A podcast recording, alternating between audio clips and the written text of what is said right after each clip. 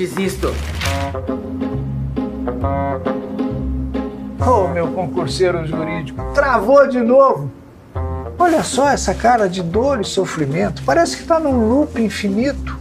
Gente, e essa mesa? Que bagunça é essa? E esse rapaz está aqui há quanto tempo? Parece que faz meses que não vê a luz do dia. Sabe o que você e ele têm em comum?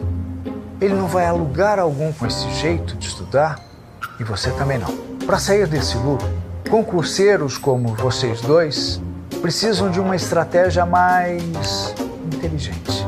Chegou o novo curso ênfase, uma super inteligência para transformar de vez o seu jeito de estudar. Perfeito para tirar você do loop e te fazer passar. Só quem aprova mais pode fazer isso por você. Conheça o novo curso ênfase, tecnologia e praticidade para te fazer passar. Curso ênfase, a super inteligência jurídica para concursos.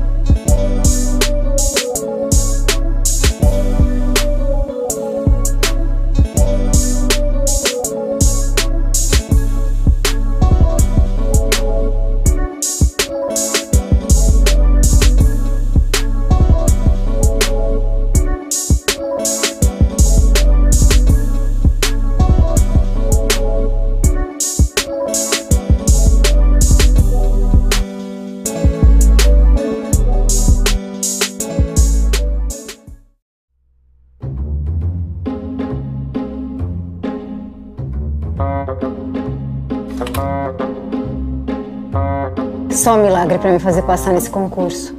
Ah, que que é isso? Ana, me escuta que eu não tenho muito tempo. Eu sou você. No futuro. Quê? Bem-sucedida, juíza federal, pós-graduada, vida boa, salário dos sonhos. Ai, então quer dizer que eu consegui? Então é sobre isso que eu vim falar com você, porque desse jeito que você tá indo, não vai rolar não. Mas não se preocupa que eu viajei no tempo para te dar uma dica. Anota aí. Promete para mim que quando você vir esse anúncio do novo ênfase, você vai clicar nele. Promete para mim, Ana, você vai clicar. E peraí, quer dizer que eu vim do futuro, você veio do futuro, só pra falar isso? Tá de sacanagem, né? Como assim só isso, Ana? Isso vai mudar a sua vida. O ênfase está lançando uma nova plataforma com uma nova metodologia de estudos. É o fim dessa bagunça, desse loop infinito. Agora você pode estudar com a ajuda de professores incríveis, juízes que fazem parte do mercado de trabalho e uma metodologia super inteligente. Até você vai dar aula lá no futuro. Ana, confie em mim. Hum, me dá um abraço.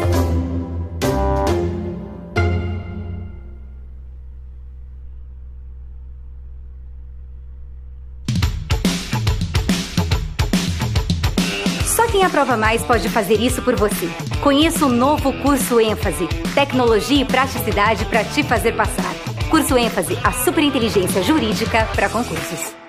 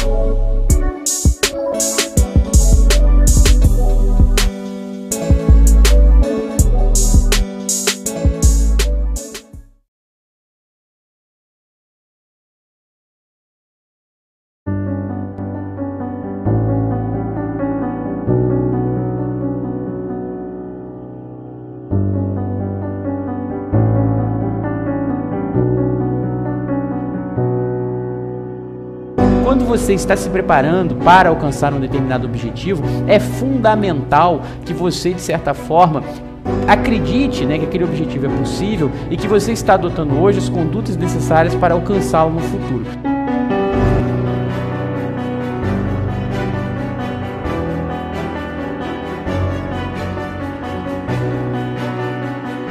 Meu papo é com você.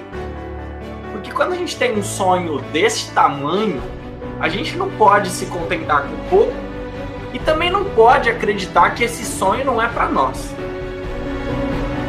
O maior objetivo do curso ênfase é preparar você para o seu cargo dos sonhos. Afinal, essa caminhada não precisa ser solitária, né?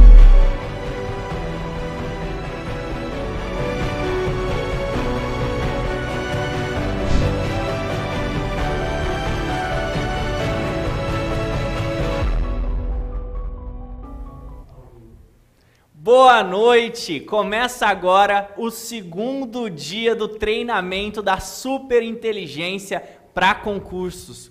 E o dia de hoje será marcado pelo estudo das nove inteligências que vão ajudar você a conectar a sua inteligência à superinteligência que a gente vem revelando ao longo deste treinamento. Se você não me conhece, muito prazer. Eu sou o professor Paulo Lepore um dos professores e coordenadores aqui do curso ênfase. E a gente está muito feliz com a energia que vem sendo transmitida nesse treinamento desde ontem. Eu estou aqui olhando para o chat. Quero dar boa noite para o Ricardo, para a Daniela, para a Andréia, para o Christian, para a Fernanda. Boa noite, Carlos, Wanderson, Solange. Muito bom ter vocês aqui. E para a gente já começar com energia alta e você se conectar com este evento, eu quero saber, quero que vocês coloquem aqui no chat qual é o cargo dos sonhos de vocês. Coloquem aqui, é juiz federal, é juiz de direito, é procurador da república, procurador do estado, é delegado, é defensor público é juiz do trabalho, é procurador do trabalho, advogado da União. Coloca aqui no chat qual é o cargo dos sonhos de vocês, para a gente ir se conectando, todo mundo ir se conhecendo e sabendo que tem mais gente compartilhando do mesmo sonho. Muito bom, já estou vendo a galera colocando aqui MP, Defensoria, Delegado, PGFN, MPT, massa demais, que bom, galera, a gente está muito feliz de estar aqui com vocês. E ó, Ontem foi um dia muito especial em que a gente falou sobre a inteligência cognitiva e a inteligência emocional. Coloca na tela para mim, por favor, o que nós trabalhamos ontem. Então vai aparecer aí na sua tela o que a gente desvendou ontem, no primeiro dia de treinamento. Dentre as três grandes partes dos nossos três dias do treinamento da superinteligência Ontem nós falamos sobre inteligência cognitiva e inteligência emocional. Explicamos como é importante você racionalizar o seu estudo para concurso, você adotar a anatomia do hábito, você dominar suas emoções, o seu cérebro emocional.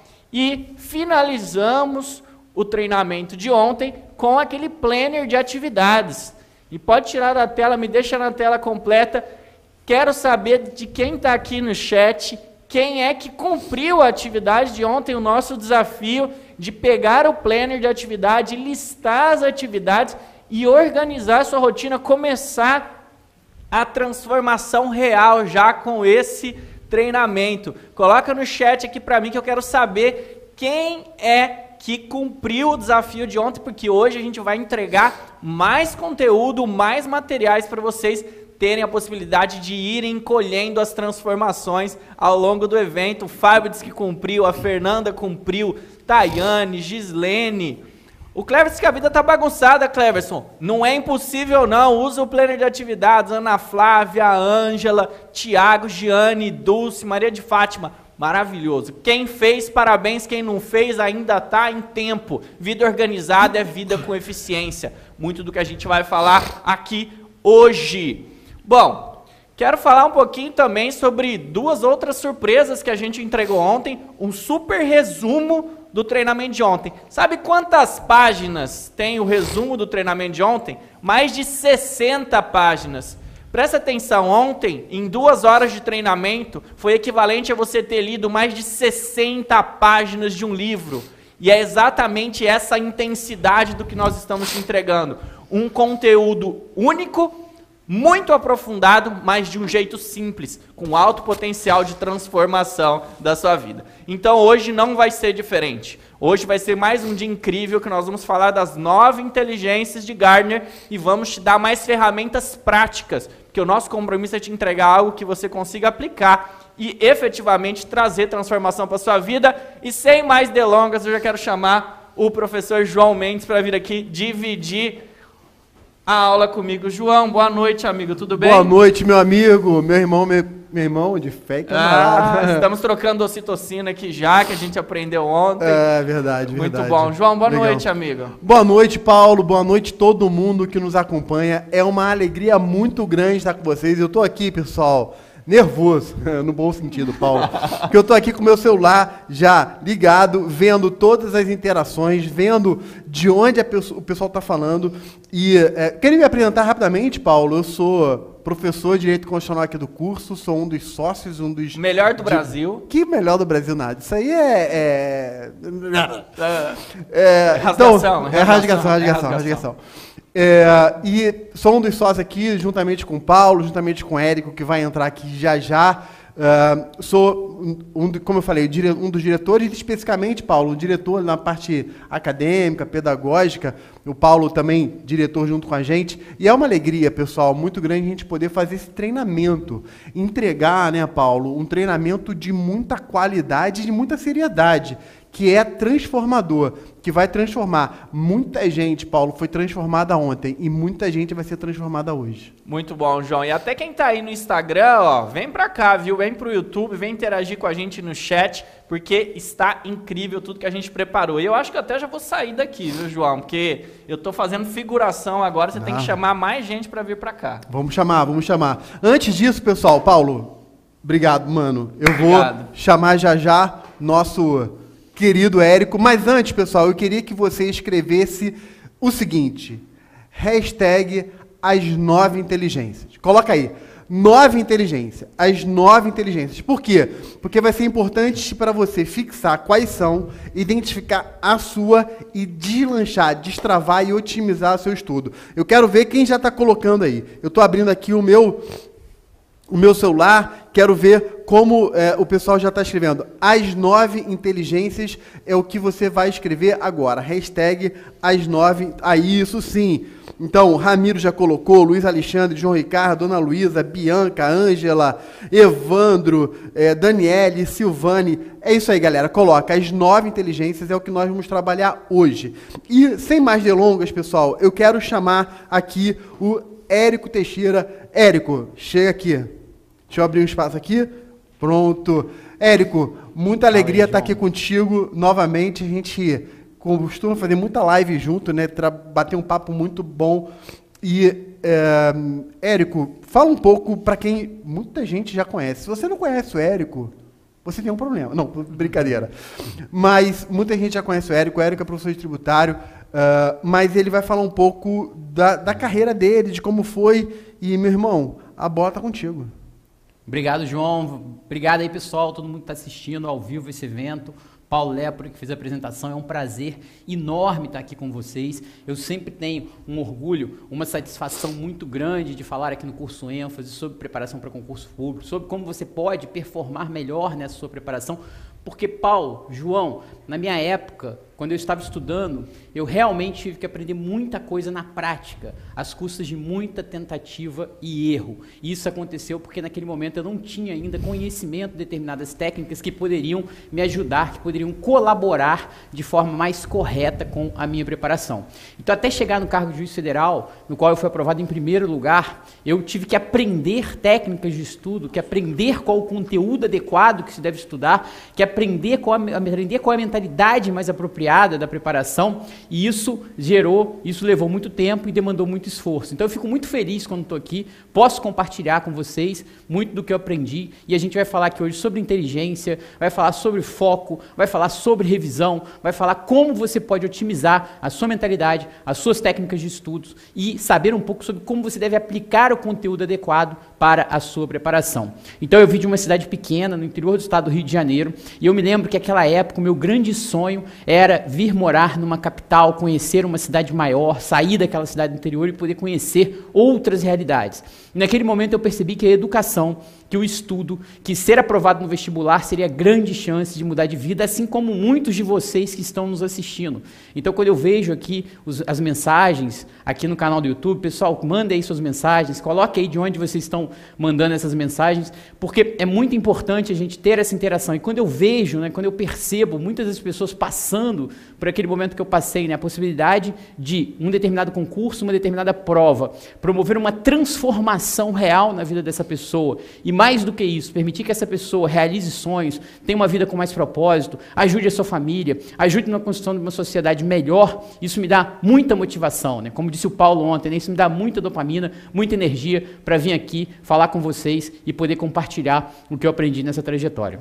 Então, eu já moro aqui no Rio de Janeiro há muitos anos e tenho o privilégio de integrar o curso ênfase, de ser um dos coordenadores aqui do curso ênfase, professor de Direito Tributário e juiz federal no Rio de Janeiro. E eu repito para vocês, a maior dor na época que eu estava estudando para concurso era não ter certeza se eu estava estudando de maneira apropriada, não ter certeza a respeito do conteúdo que eu estava estudando e não ter certeza se eu iria alcançar ou não aquele determinado resultado. E aí aqui, eu gostaria de começar essa apresentação falando um pouquinho, pode colocar para mim, por favor, o, o primeiro slide, eu gostaria de falar um pouquinho com vocês sobre o que é necessário para se alcançar um determinado resultado. É todo mundo que está assistindo aqui, vocês que estão falando aí, Recife, São Paulo, Porto Velho, estou lendo aqui, é, é, lendo aqui ao vivo, né? Então Cotia, enfim, muita gente aqui falando de vários lugares do Brasil. Então coloque aqui de onde você está falando e eu queria compartilhar esse slide aqui, né? Que está aqui na sua tela, compartilhar com vocês o seguinte: o que é necessário para se alcançar um determinado resultado, né? Por que, que o curso ênfase se diferencia dos demais cursos? Por que, que a gente acredita que a gente pode colaborar com a sua trajetória,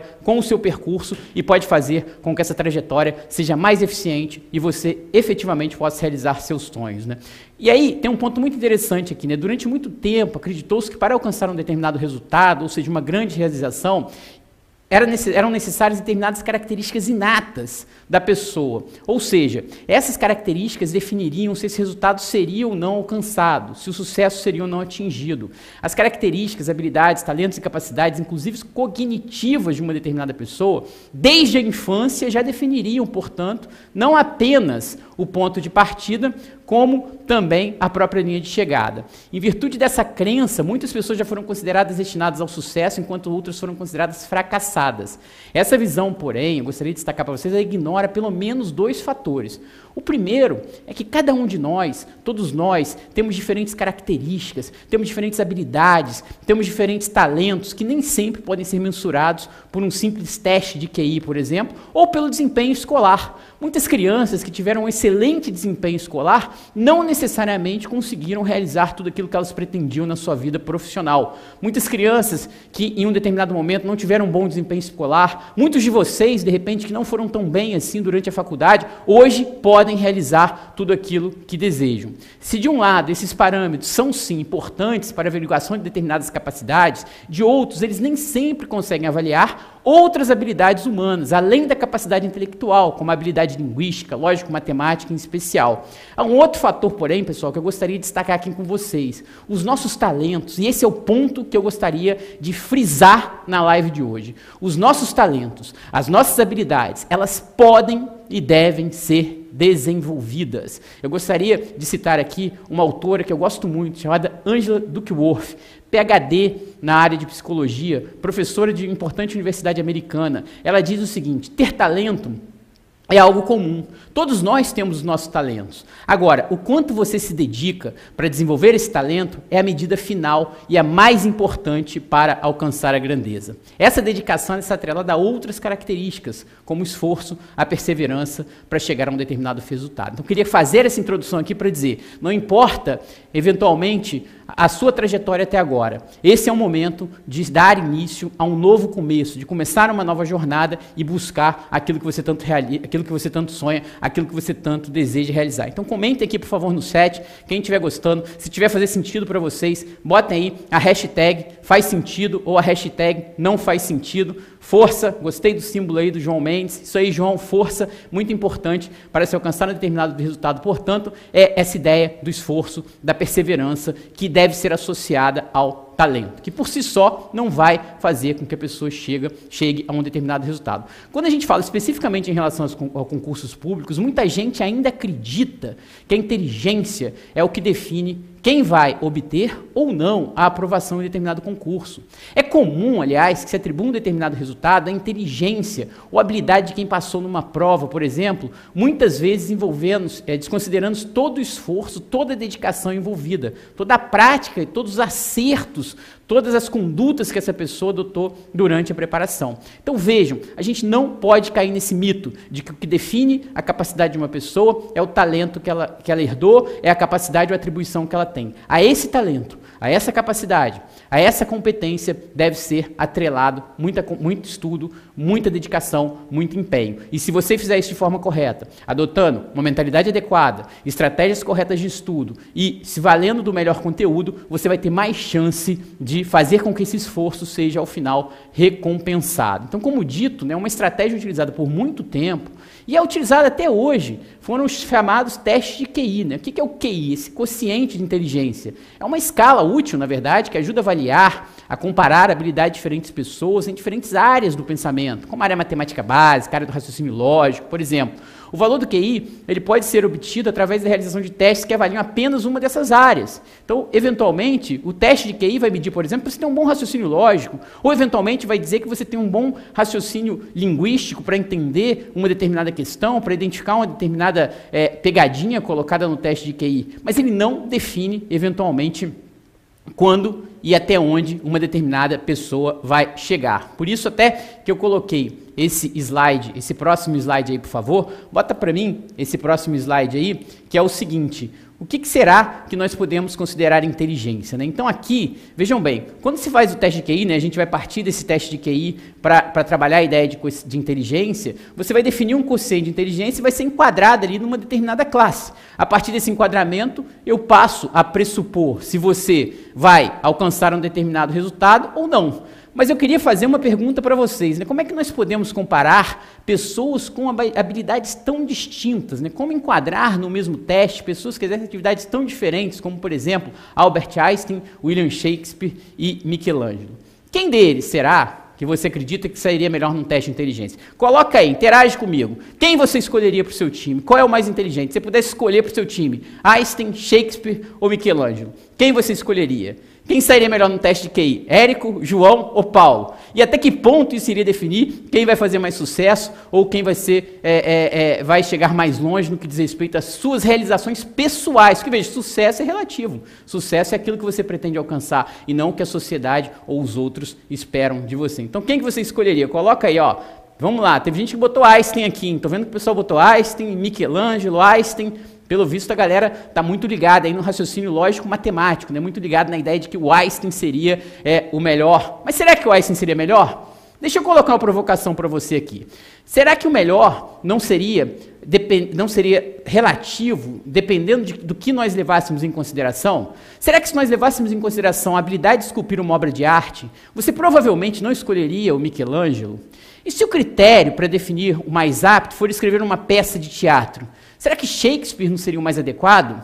E se a ideia fosse resolver uma equação matemática ou um problema de física? Aí sim eu concordo com os colegas que colocaram aqui que o ideal seria Albert Einstein. Note que nesses três casos, esses grandes gênios da história da humanidade, muito mais do que um determinado quociente de inteligência, possuíam habilidades e talentos extremos, é verdade, mas que foram cultivados e trabalhados ao limite, levando-os à excelência. Cito, mais uma vez, a professora Angela Duckworth. A verdade, portanto, é que, embora a gente tenda a valorizar o talento, um desempenho superla- superlativo, né, um desempenho significativo, é, na verdade, uma confluência de, dize- de pequenas, de dezenas de pequenas qualificações ou atividades, cada uma delas aprendidas pela prática ou pelo acaso. A gente quer convidar você aqui hoje para deixar o acaso de lado, para não aprender com a prática, para poder aprender com quem já trilhou esse caminho e quem está se dedicando a estudar qual a melhor mentalidade a ser adotada, quais as melhores técnicas de aprendizagem e qual o conteúdo que vai ajudar na sua preparação.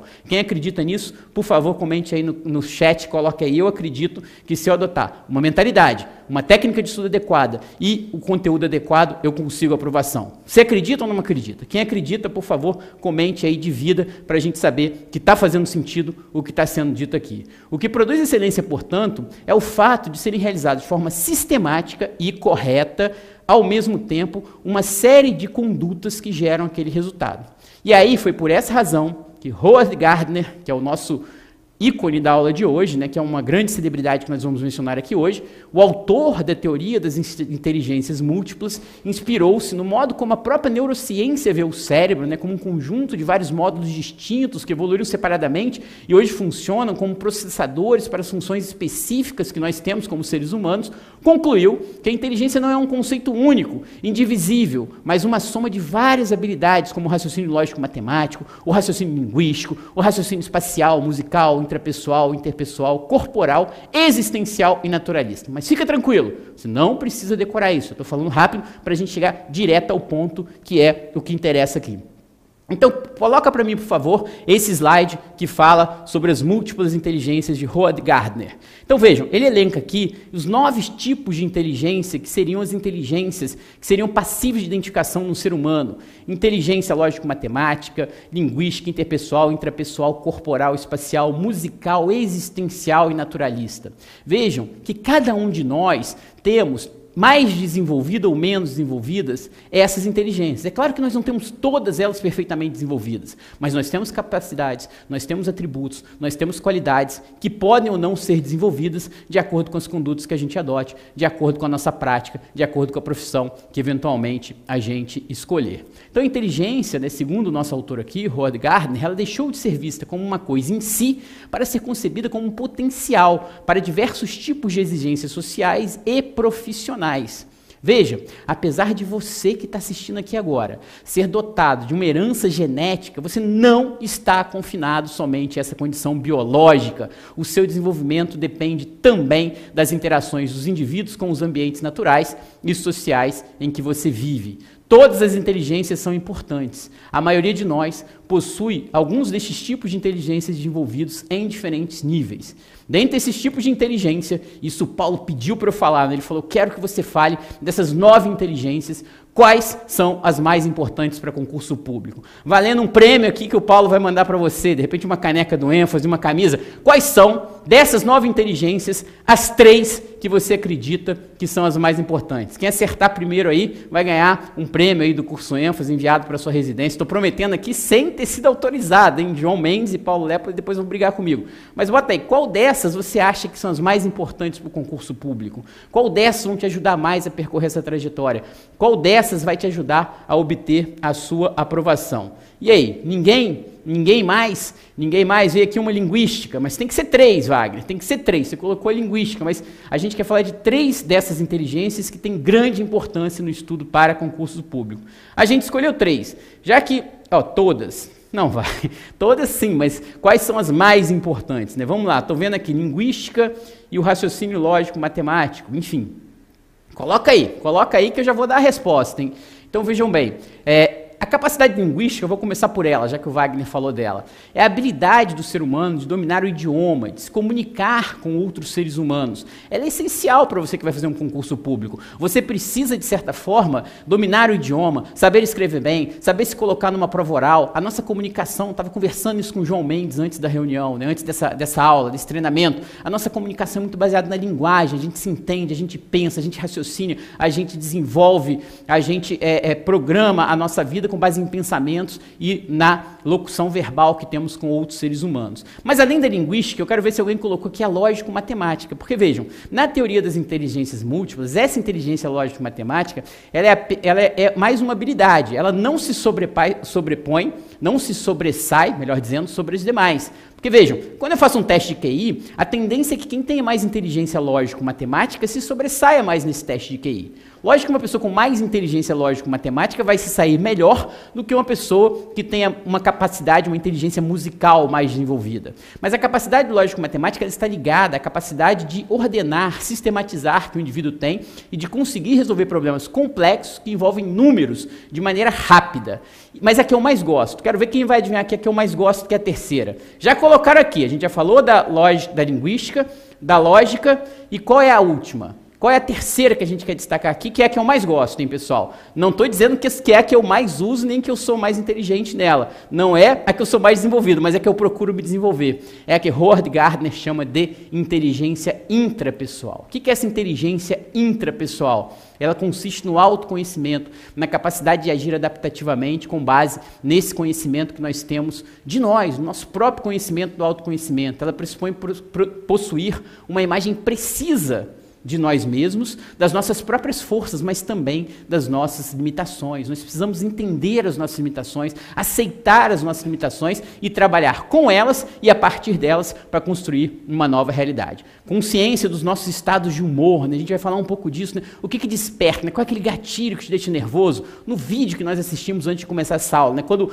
quando o candidato que está estudando para concurso público não se lembra, erra as questões, ele joga tudo para cima, né? ele tem um estado de humor, uma irritação. Qual é o gatilho que desperta isso? A inteligência intrapessoal está tá relacionada com as nossas intenções, com as nossas motivações, com o nosso temperamento, com os nossos desejos, com a nossa capacidade de disciplina, autodisciplina, de autoentendimento e de autoestima. É esse conhecimento que vai nos ajudar a ter uma mentalidade adequada e vai nos ajudar a alcançar um determinado objetivo. O que eu fico muito assustado até hoje é que as pessoas gastam muito tempo preocupadas com o conteúdo, mas muito pouco tempo pensando no autoconhecimento, pensando na autodisciplina, nesse autoentendimento, que é importante também para você chegar a um determinado resultado, para você alcançar um determinado objetivo.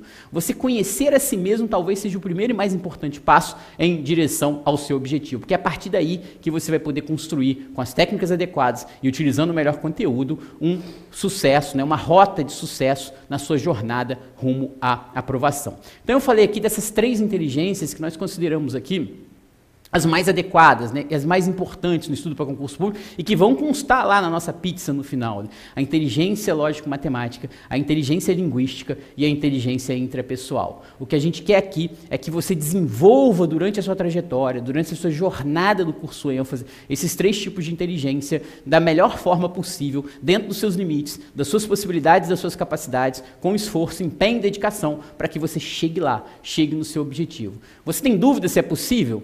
Pode comentar aqui quem tem essa dor. Né? O Paulo falou, Érico, fala um pouquinho das suas dificuldades quando você começou a preparar. Eu tinha essa dúvida.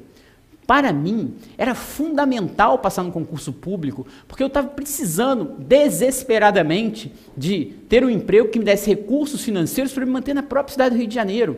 E eu tinha aquela dúvida: será que eu vou conseguir? Será que eu vou passar na prova? Será que vale a pena continuar estudando? Será que é hora de voltar para casa, né? voltar para o interior do estado, arrumar a mesma mala, né? não a mesma, mas uma mala um pouquinho maior, mas não muito, daquela que eu. É, um pouquinho diferente, um pouco maior, mas não muito maior, daquela que eu vim, a, a que tinha usado há anos, há alguns anos para chegar no Rio de Janeiro. Será que tinha acabado essa trajetória? Então vejam, na verdade, eu tenho certeza que muitos de vocês passam por esse momento hoje e a gente pretende segurar você pela mão, te ajudar nessa trajetória, indicar um caminho mais seguro, mais eficiente, que vai gerar uma probabilidade maior de você obter a sua aprovação. Ah, Érico, você conversa fiada. De onde veio isso? Isso veio da nossa longa experiência, tanto nessa trajetória de concursos públicos, fazendo concurso público, indo lá, realizando prova. Eu fiz muitas provas de concurso público, assim como muitos de vocês, e da nossa experiência também em sala de aula, conversando, estudando, dialogando com milhares de alunos que já estudaram aqui no curso ênfase. Então, eu, o Eric, o Paulo, o João, trazemos essa experiência para tentar ajudar você a alcançar também esse resultado. Coloca aí para mim, por favor, o próximo slide. Vejam que além dessa inteligência, né, como eu disse que, a, que a, a, minha preferida é esse autoconhecimento, a gente pode falar um pouquinho também dessa importância da inteligência emocional, que é a capacidade que uma pessoa tem, capacidade que uma é, pessoa tem que é a capacidade que uma pessoa tem para gerenciar os seus sentimentos. Ela é essencial para o desenvolvimento da inteligência de um determinado indivíduo. Então vejam, a inteligência emocional ela é absolutamente essencial para que você possa alcançar um determinado resultado. Outro dia eu estava conversando com meu filho, né? ele ficou muito nervoso quando estava resolvendo uma questão de matemática, não conseguiu resolver. E aí eu falei para ele, filho, calma, você nervoso desse jeito, você não vai conseguir chegar a lugar nenhum, você não vai conseguir, sem inteligência emocional, obter o resultado que você quer. Você não vai conseguir fazer o exercício. Vamos com calma, pensa, para, respira. Por que, que você está nervoso? Se acalme um pouco, porque senão você não vai alcançar esse resultado. Então estão aí né, alguns livros indicados do, do Goleman, e eu não estou sugerindo que você leia esses livros, né, porque essa capacidade de gerenciar os seus sentimentos, de entender, acolher, sem auto-julgamento, mas com compreensão da sua realidade, com aceitação da sua realidade, é o parâmetro para que você possa, a partir dessa sua realidade, transformar o seu presente rumo a um futuro melhor. Vejam, embora o próprio Howard Gardner, pode voltar para mim, por favor, ele tenha alterado algumas vezes né, a quantidade de inteligências e seja eventualmente difícil de, de, de classificar, de entender o que, que, seria inteligência, eu gostaria de propor o seguinte: veja essa definição aqui. Aliás, antes da definição, né, eu, eu, eu, eu, vi esse meme outro dia, acho que muitos de vocês já viram também nas redes sociais. Coloca para mim, por favor, esse slide. Né? As pessoas são diferentes. Então, vejam bem, nós temos diferentes mentalidades, nós temos diferentes paradigmas, diferentes visões de mundo, diferentes habilidades e aptidões, diferentes graus de desenvolvimento das nossas inteligências, das nossas capacidades, dos nossos talentos, das nossas habilidades. Nós temos diferentes contextos culturais e sociais. A cultura influencia muito, os contextos sociais. Eu não vou negar aqui que tem pessoas que têm muito mais dificuldades daquelas que eu passei, mas é aceitando essas dificuldades e tentando trabalhar a partir delas que se torna possível transformar a sua realidade em direção a um futuro melhor. Diferentes repertórios, né? as pessoas têm diferentes, diferentes conhecimentos sobre o conteúdo pra, da matéria. Então, antes de imaginar que você não sabe nada, que o seu conteúdo é ruim, que você não sabe uma determinada matéria, saiba, por exemplo, que quando eu estava estudando para concurso público, eu percebi que eu tinha uma falha muito grande no meu repertório, no meu conteúdo em direito processual penal.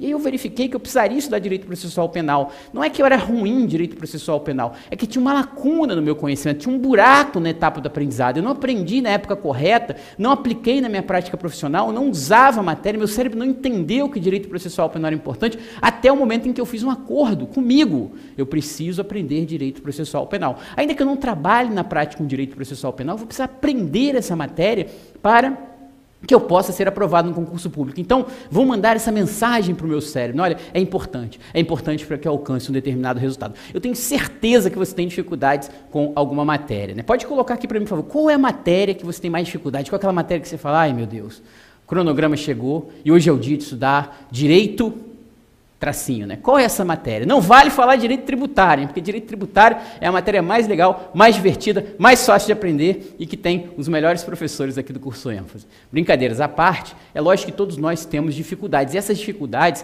muitas vezes, elas estão atreladas não só a eventual dificuldade em si da própria matéria, mas especificamente e muitas vezes eventuais lacunas, eventuais falhas no nosso processo de aprendizagem dessa matéria que não permitiu que nós construíssemos memórias apropriadas, que não permitiu que nós tivéssemos repertório, conteúdo apropriado para compreender e aplicar aquela matéria de forma correta em concurso público. Vamos lá, o que, que o pessoal está colocando aqui? Empresarial, tributário, tributário não, quem botou tributário aqui está equivocado, hein? Enfim, é, direito penal e processo penal. Então vejam, né? Se as matérias fossem tão, se nós não fôssemos diferentes, se não tivéssemos diferentes mentalidades, paradigmas, habilidades, graus de desenvolvimento, diferentes contextos e diferenças de repertório de objetivos, talvez todo mundo tivesse a mesma dificuldade.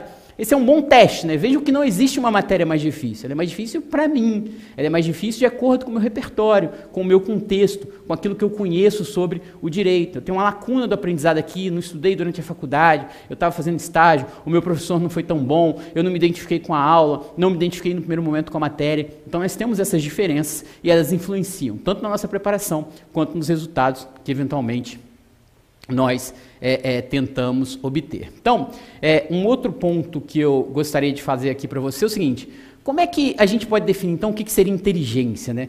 Vejam que, embora seja difícil né, mensurar e analisar no aspecto científico, levando em consideração a prática baseada em evidência, que é o que o ênfase tenta aplicar aqui na trajetória dos concurseiros, né? porque, vejam bem, aprendizado é algo tão comum a todos nós que todo mundo acha que pode falar um pouco e que sabe falar sobre estudo, sobre aprendizagem. Mas eu, o Paulo, o Eric e o João, além do conhecimento do direito, a gente procura se atualizar e entender o que existe de evidência científica científica que pode ajudar a levar uma determinada pessoa a um melhor resultado na sua preparação. Então, dentro dessas evidências que tem hoje, né, é lógico que quando a gente fala do, voltando aqui, né, do Howard Gardner, talvez seja difícil mensurar no cérebro da pessoa onde se desenvolve cada tipo dessa inteligência. Mas é intuitivo que nós somos diferentes. É intuitivo que existem diferentes habilidades e que cada um de nós tem uma determinada quantidade de talento que pode e deve sim ser desenvolvido para que nós alcancemos um determinado resultado. Coloca aí para mim, por favor, essa definição de inteligência do dicionário. Uma definição do dicionário. Inteligência é faculdade de conhecer, compreender e aprender, capacidade de compreender e resolver novos problemas e conflitos e de adaptar-se a novas situações. Então vejam, se a gente entender que inteligência, capacidade de, com, de, compreender, de resolver problemas, conflitos e se adaptar, a gente pode dizer sim que inteligência não pode ser definida de uma única forma, com base num único critério. Porque a capacidade de resolver o problema depende de qual objetivo de qual problema. Porque a capacidade de conhecer, compreender e aprender vai depender daquilo que você está estudando. Então eu posso dizer sim que um grande é, é, jogador de basquete, um grande jogador de futebol, ele pode desenvolver aquele talento, aquela habilidade, não preciso nem chamar de inteligência, mas ele pode desenvolver aquela habilidade para chegar ao limite, para chegar através de um conceito que eu gosto muito, que é o conceito de prática disciplinada, ao estado de flow, ao estado de fluxo, que é aquele momento em que ele executa aquela atividade de forma praticamente é, é, automatizada, né? ele, ele, mais com perfeição, em que ele se entrega totalmente à realização daquela atividade. Então, é muito difícil a gente saber até onde vão os nossos limites, a nossa é, potencialidade. Aqui tem um outro ponto que eu gostaria de perguntar para vocês. Né? Alguém que está assistindo aqui ao vivo acredita ou pode afirmar que já se desenvolveu de fato até o limite das suas possibilidades? Você já chegou lá? Você já se desenvolveu até o seu limite? Você já chegou no teto? Eu vejo muita gente dizendo assim: já deu, para mim não dá mais. Eu já fiz tudo o que eu podia. Será? Será que você bateu no teto? A gente vai ver mais à frente que existe um psicólogo de Harvard que há mais de 100 anos, há mais de 100 anos afirmou que quase ninguém é, pode afirmar, é praticamente impossível uma pessoa afirmar que ela de fato já chegou aos seus limites. É quase impossível a pessoa afirmar que ela não tem mais como se desenvolver, que ela não pode melhorar, que ela não pode evoluir, que ela não pode desenvolver os seus talentos, as suas habilidades, as suas competências, ou o que nós estamos chamando aqui, usando Gardner, as suas inteligências, e principalmente aquelas que são adequadas para quem quer alcançar o resultado em um determinado concurso público. Então, especificamente em relação a concursos públicos, se considerarmos então a inteligência como a capacidade de compreender e resolver problemas, é fundamental que possamos trabalhar com pelo menos três tipos de inteligência. Eu mencionei para vocês a inteligência intrapessoal, que diz respeito ao conhecimento conhecimento, autoconhecimento, a forma como você lida com seus pensamentos, com seus sentimentos, com as suas emoções, a inteligência linguística e a inteligência lógico-matemática. O problema, porém, é que até hoje, a maior parte das pessoas, e eu tenho certeza que você que está assistindo aqui se enquadra nessa grande maioria, a maior parte das pessoas não aprendeu como estudar de forma correta, não aprendeu como estudar de forma mais eficiente. Seja pela falta de autoconhecimento, ou seja, pela falta da inteligência intrapessoal, seja pela falta de conhecimento sobre como estudar de maneira correta para desenvolver todas as suas possibilidades, seja sobre a falta de conhecimento sobre os conteúdos mais adequados à sua preparação. A, maioria, a maior parte de nós, quando começa nessa empreitada de concurso público e durante muito tempo, durante essa trajetória, não aprendeu a estudar de maneira correta. E aí nós aqui do curso ênfase estamos propondo aqui algo que é absolutamente inovador. Essa, essa nova metodologia que nós estamos propondo, ela parte de muito diálogo, de muita construção dos professores do curso ênfase, com os alunos do curso ênfase, dos coordenadores do curso ênfase, e ela pretende trabalhar num tripé, a mentalidade adequada para você alcançar um determinado resultado, trabalhar com a sua inteligência, com o seu desenvolvimento, com a sua inteligência intrapessoal, com a sua inteligência emocional. As técnicas de estudo que geram o melhor resultado, de acordo com aquilo que se tem de evidência científica, não é porque funcionou comigo, é porque existem algumas evidências científicas que já foram testadas e comprovaram que geraram maior retenção, que geraram maior performance quando se analisa através de questões um conteúdo estudado. E vejam que o curso ênfase ele leva isso tão a sério que ele modificou totalmente o seu modelo de ensino para passar a adotar aulas mais curtas, para que a pessoa possa manter a atenção naquilo que ela está estudando. Nós vamos ver isso mais à frente. Nós passamos a adotar questões integradas com aquele conteúdo que você está estudando, para que você possa testar na prática aquele conhecimento que você aprendeu com a videoaula, tem um resumo para você poder ler aquele conteúdo, fazer as anotações, colocar alguns tópicos para resgatar o conteúdo mais importante. E mais do que isso, nós do curso ênfase selecionamos, através de uma curadoria do conteúdo, através de uma hierarquia de conteúdo, aqueles temas estatisticamente mais relevantes. Por que, que eu digo estatisticamente mais relevante? Porque como eu fiz um post hoje no Instagram, você não pode cair no risco de achar que sabe qual é o conteúdo mais importante. Você sabe sim, de maneira intuitiva, mas é importante que isso também seja validado estatisticamente para você não cair no problema dos pequenos números, né? como diz o Kahneman. Muitas vezes nós caímos num viés de entender uma situação de forma equivocada, porque o nosso número, a nossa, a nossa amostra para chegar a uma determinada estatística é pequena. Então, se eu resolver uma prova só, eu posso concluir que um determinado tema é relevante, sem que de fato ele seja para aquele concurso que eu pretenda, que eu pretenda ser aprovado. Então, Nessa lógica, coloca esse slide, por favor, e vamos falar do seguinte: é importante que a gente adote uma mentalidade adequada. Com essa mentalidade adequada, a gente vai partir para uma técnica de estudo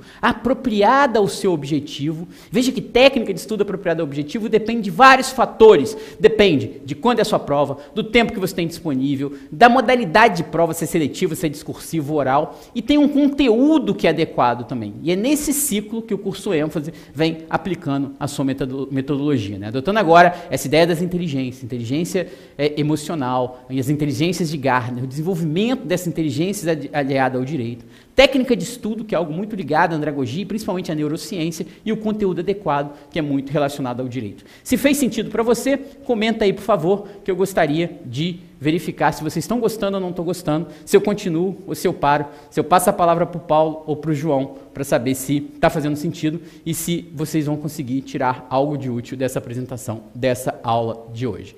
Então, pessoal, seguindo aqui, quando a gente fala em mentalidade, técnica de estudo e conteúdo, eu queria falar um pouquinho sobre mentalidade. É um tema que eu gosto muito e é um tema que fez diferença na minha vida. Deixa eu contar uma história pessoal aqui para vocês. Quando eu tinha é, 16 anos, eu tinha uma vontade muito grande de, como eu disse né, anteriormente, de sair de uma pequena cidade no interior do estado do Rio de Janeiro e vir estudar e vir estudar na capital. Para isso, eu tinha apenas uma única barreira, que era passar no vestibular. Eu precisava passar no vestibular para a Universidade Federal. E aí eu percebi que a maior parte das pessoas diziam o seguinte: é muito difícil, você não vai conseguir. E eu mesmo, muitas vezes, me auto-sabotava. Sabe o que eu pensava?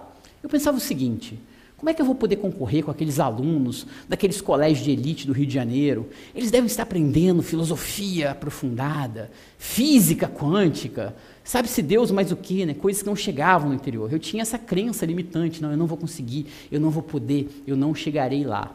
Até o momento que eu falei, cara, eu vou fazer o melhor possível, eu vou adotar uma mentalidade adequada para acreditar que eu posso sim, que eu tenho minhas capacidades e minhas habilidades. Se ele estuda num colégio melhor, ou eventualmente mais apropriado para passar no vestibular, ok, vou aceitar essa limitação que eu tenho e a partir dela vou me esforçar para, tentando adotar a melhor técnica possível de estudo, obter o melhor resultado no vestibular. E bingo, deu certo consegui alcançar esse resultado, consegui alcançar uma primeira grande mudança de vida. Então, muitas vezes a gente olha para o lado, né? quando a gente olha para o lado para se comparar, geralmente a gente se perde, porque sempre tem alguém com condições melhores, sempre tem alguém numa situação mais apropriada. E a gente nunca olha para baixo, né? a gente olha para cima, a gente não olha para quem está numa situação pior, geralmente a gente olha para quem está numa situação melhor, para se comparar, para se diminuir, para se auto-sabotar naquilo que é mais importante para nós.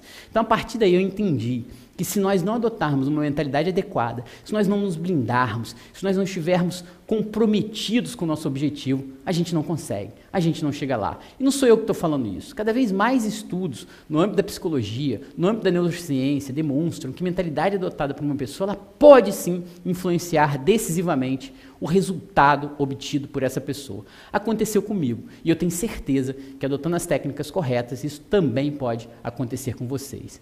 Há, na verdade, importantes publicações a respeito, decorrentes de estudos, de teses defendidas em importantes universidades. Um bom exemplo, que eu gosto muito, é o livro Mindset, da Carol Dweck. Carol Dweck, autora do livro Mindset, não é simplesmente autora de um best-seller, ela é PhD, ela é professora da Universidade de Stanford e tem toda uma vida dedicada ao estudo de pesquisas relacionadas a essa área de psicologia.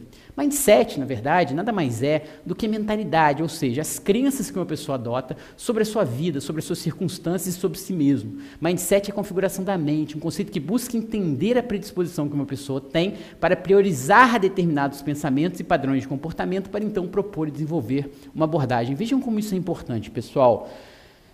Quantos, vocês têm ideia de quantos pensamentos passam pela nossa cabeça? Né? Por que, que nós estamos deixando esses pensamentos colapsarem? Né? Qual o pensamento hoje que você tem que mais te incomoda? Né? Quando você fecha o olho, fechando o olho agora, qual é aquele pensamento que te incomoda? É o pensamento que não vai dar certo? É o pensamento que você não vai conseguir? É o pensamento que você não vai chegar lá? O que está te incomodando? Qual é a sua crença que atrapalha a sua evolução? Eu queria trazer aqui, enquanto você pensa sobre isso, algumas frases da Carol Dweck no livro Mindset que podem ser úteis para a nossa reflexão.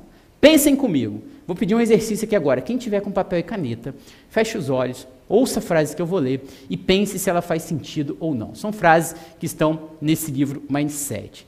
A Carol Dweck diz o seguinte: a primeira questão importante para ela é que nós podemos ter ou não consciência das nossas crenças pessoais. Eu não sei se você tem consciência do que você pensa sobre você mesmo e de quais são as suas crenças pessoais, mas a verdade é que você tendo ou não tendo essa consciência, elas têm uma forte influência sobre aquilo que você deseja, sobre suas chances de alcançar, de conseguir o seu objetivo. Faz sentido para você? Você acredita que de acordo com o que você pensar, de acordo com o que você acreditar, você pode adotar uma determinada conduta e chegar a um determinado resultado? Tem uma frase que eu gosto muito que diz o seguinte: pensamentos geram sentimentos, sentimentos geram ações e ações geram resultados. Então, muitas vezes, se você pensa que você não pode, você está antecipando a impossibilidade de alcançar aquele seu objetivo. Uma outra frase da Carol Dweck é a seguinte: dentro dessas crenças pessoais, é importante destacar que a opinião que você adota a respeito de si afeta profundamente a maneira pela qual você leva a vida. Já pensou sobre isso? Aquilo que você pensa sobre você, no momento que você acorda, até a hora que você vai dormir, você já pensou que isso afeta profundamente o seu dia? A maneira que você se sente, as suas emoções, o seu comportamento, as suas ações e, consequentemente, os resultados que você obtém? O mais legal da obra da Carol Dweck é que nós podemos mudar. As qualidades humanas, elas não estão esculpidas em pedras. Por exemplo, ou você é inteligente ou não é inteligente. E aí a pessoa vai e te rotula, você não é inteligente. Quando você adota uma mentalidade inadequada, você acredita que você não pode, que você não é capaz. Não, você não é eu não sou inteligente, então não é para mim. Só que em nenhum lugar está escrito em pedra que as qualidades humanas não, pod, não possam ser desenvolvidas. Suas qualidades, elas não são imutáveis, elas podem e devem ser desenvolvidas. É responsabilidade sua assumir as rédeas da sua vida e adotar as condutas necessárias para se desenvolver, para correr atrás dos seus objetivos, dos seus resultados. Outro ponto importante aqui é o seguinte: ouçam comigo. As habilidades intelectuais podem ser cultivadas por meio do esforço, da perseverança. Ou seja, apesar de diferentes, cada um de nós é capaz de cultivar nossas qualidades básicas por meio dos nossos próprios esforços. As aptidões que cada um de nós temos, elas podem ser cultivadas ou não, dependendo da postura que a gente adote diante da vida, dependendo daquilo que a gente acredita, dependendo das nossas ações. E, consequentemente, essas posturas, esses sentimentos e essas ações, eles vão determinar se nós vamos alcançar ou não um determinado resultado. Quando a gente acredita nisso, nós não nos limitamos e, consequentemente, nós abrimos espaço para a possibilidade de crescimento, de transformação e de aperfeiçoamento. O que define cada um de nós não é o que nós somos hoje, mas o movimento que nós estamos adotando para nos tornar tudo aquilo que nós queremos ser amanhã. Nossa, essa veio agora aqui na inspiração. Até eu fiquei meio chocado e emocionado com essa frase. Né? Então, assim, é, é, muito importante. Então, vejam bem, quais seriam então, né, é, você e você, né? Eu queria que você pensasse sobre isso e me respondesse o seguinte: qual seria o seu mindset, né, a sua mentalidade? Quando você estuda para concurso público, a sua mentalidade é uma mentalidade de crescimento ou ela é uma mentalidade fixa? Gostaram das frases da Carol Dweck? Comente aí para mim, por favor, quem gostou, coloque a hashtag mentalidade de crescimento, que é a mentalidade que a Carol Dweck defende. Então, aquela pessoa que abraça desafios, ou você é uma pessoa que abraça desafios ou que evita desafios. Veja se você tem uma mentalidade fixa, se você tem uma mentalidade que não está apropriada para o crescimento, você tende a é, evitar os desafios. Né?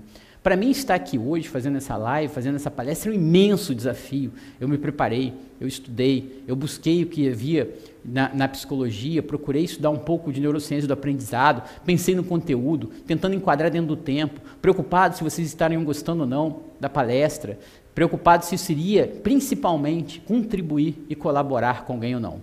Até o momento que eu entreguei, falei, a minha intenção é colaborar, é ajudar. Se alguma pessoa, mesmo que seja uma, puder tirar uma coisa de útil dessa minha palestra. E se importar para que ela consiga um resultado melhor, beleza, eu já me sinto realizado, porque esse era o meu objetivo aqui hoje, porque essa era a minha missão durante essa palestra. Você é uma pessoa que, quando se depara com uma dificuldade, você fica na defensiva e desiste ou você persiste na dificuldade? Você, quando vê o esforço como caminho para a excelência ou vê o esforço como algo infrutífero. Eu vejo que muitas pessoas acham que esforço é para quem é limitado. Ah, ele é muito limitado, ele é esforçado. Esforçado, esforço tem que ser aliado ao talento. Então, todos nós temos talento, todos nós precisamos esforçar para desenvolver esses talentos. Você é uma pessoa que aprende com a crítica ou que ignora esse feedback negativo quando ele é útil para você? Você sente-se ameaçado pelo sucesso dos outros ou encontra lições e inspirações nesse sucesso? Deixa eu contar uma história aqui para vocês. Quando eu passei para a prova oral, da, do concurso da magistratura federal, eu e mais alguns colegas fomos visitar o gabinete de um juiz federal para obter com ele algumas, algumas, algumas indicações sobre bibliografia, sobre o que a gente deveria estudar. Ele foi muito solícito, muito gentil, deu várias indicações. Né? Ele serviu ali para a gente como um grande é, instrutor, né? como um grande professor, como uma grande inspiração para que nós pudéssemos estar no futuro naquele lugar que ele já estava. Eu me lembro quando eu entrei no gabinete e falei, nossa, eu vou fazer o máximo possível, eu vou me esforçar, porque eu quero amanhã, depois da prova oral, estar tá sentado nessa cadeira que ele está hoje. Ele chegou lá, e a primeira pergunta é: o que, você fez? E aí ele foi explicando para a gente as técnicas que ele adotava, como estudava, indicou alguns livros, a gente anotando tudo, pegou essas indicações e foi trabalhar para construir a nossa própria realidade. A questão mais importante, porém, quando a gente fala desse mindset, é que o mindset ele pode e deve ser modificado. Todos nós oscilamos, todos nós, em diferentes áreas da nossa vida, em um determinado momento estamos mais apropriados para o crescimento, em outros momentos não. Mas você pode transformar o seu condicionamento atual, o seu padrão de condicionamento atual, para raciocinar, para reagir de maneira diferente da próxima vez. Você pode reinterpretar o que é sucesso para você. Sucesso, diz a Carol, é fazer o melhor possível, é crescer, é se aperfeiçoar, não necessariamente passar na prova. Você pode adotar uma nova visão sobre seus erros. Aliás, muitas pessoas sequer veem os erros como sendo realmente erros. Essa é uma grande dica, né? uma grande instrução para quem está estudando. Né? Não ver os seus erros como os erros, mas sim como aprendizados. A questão fundamental aqui não é sobre fracassar, a questão é sobre lidar quando você encara um determinado revés. Esses revés, muitas vezes, são bastante informativos sobre a nossa realidade atual e bastante motivadores para que a gente busca melhorar. Mas aí eu faço uma pergunta para vocês. Volta aqui para mim. Vem aqui comigo. Será que você pode mudar? Eu já conheci algumas pessoas que acreditavam que não. Eu sou assim, eu nasci assim, uma vez Gabriela, sempre Gabriela, né, como diria a música, né? Eu nasci assim, eu cresci assim, e eu sou assim, serei assim para sempre. Será? Será que você não está adotando uma mentalidade inadequada? Será que isso vai te ajudar a chegar onde você pretende? Você pode mudar, não só pode, como deve. A própria Carol cita, cita alguns passos, né? E aí eu, eu, sugiro que você anote isso aí, né? Como é que eu vou mudar? O primeiro passo é você aceitar. Eu gosto muito de uma frase do David Kessler que diz o seguinte: a aceitação é o pressuposto para a transformação. Quando eu aceito, eu abro a possibilidade de me transformar e de mudar. Então, o primeiro passo é abraçar a sua realidade atual, abraçar o seu mindset, o seu mindset fixo. Você vai trabalhar com autoconhecimento, né, com essa inteligência intrapessoal. Eu sei como eu sou hoje, mas eu vou agir de forma diferente da próxima vez. Eu não vou dizer que eu não consigo, que eu não sou capaz, que não é para mim. Eu vou, na verdade, fazer tudo que está ao meu alcance para reobter o melhor resultado possível. Então abraça a sua realidade atual. É verdade, eu sou assim, mas eu posso mudar. O segundo passo, anotem aí, é saber o que desencadeia essa mentalidade, esse padrão de comportamento condicionado. Quando você, quando acontece isso? É quando você não se sente capaz de fazer uma determinada tarefa, quando encontra uma dificuldade, quando erra, quando conhece alguém melhor do que você. Quais são os gatilhos do seu mindset fixo? Já pensou sobre isso? Às vezes é aquele colega né, que foi melhor numa prova, às vezes o colega passou numa prova, né? você nem consegue ficar feliz porque ele passou, você fala, ah, ele passou e eu não. Às vezes é aquele colega que você vê do lado e pensa assim, ele é melhor do que eu. Ele tem mais condições do que eu. Ele tem uma vida financeira melhor, ele tem uma situação de estudo melhor. Será? Será que isso não é a realidade que você está construindo na sua cabeça? Terceiro, né? você pode dar um nome à sua personalidade. Esse é o Érico do mindset fixo. Eu não quero adotar essa personalidade. Eu vou educá-la, né? o quarto passo. Eu vou levá-la comigo. Calma.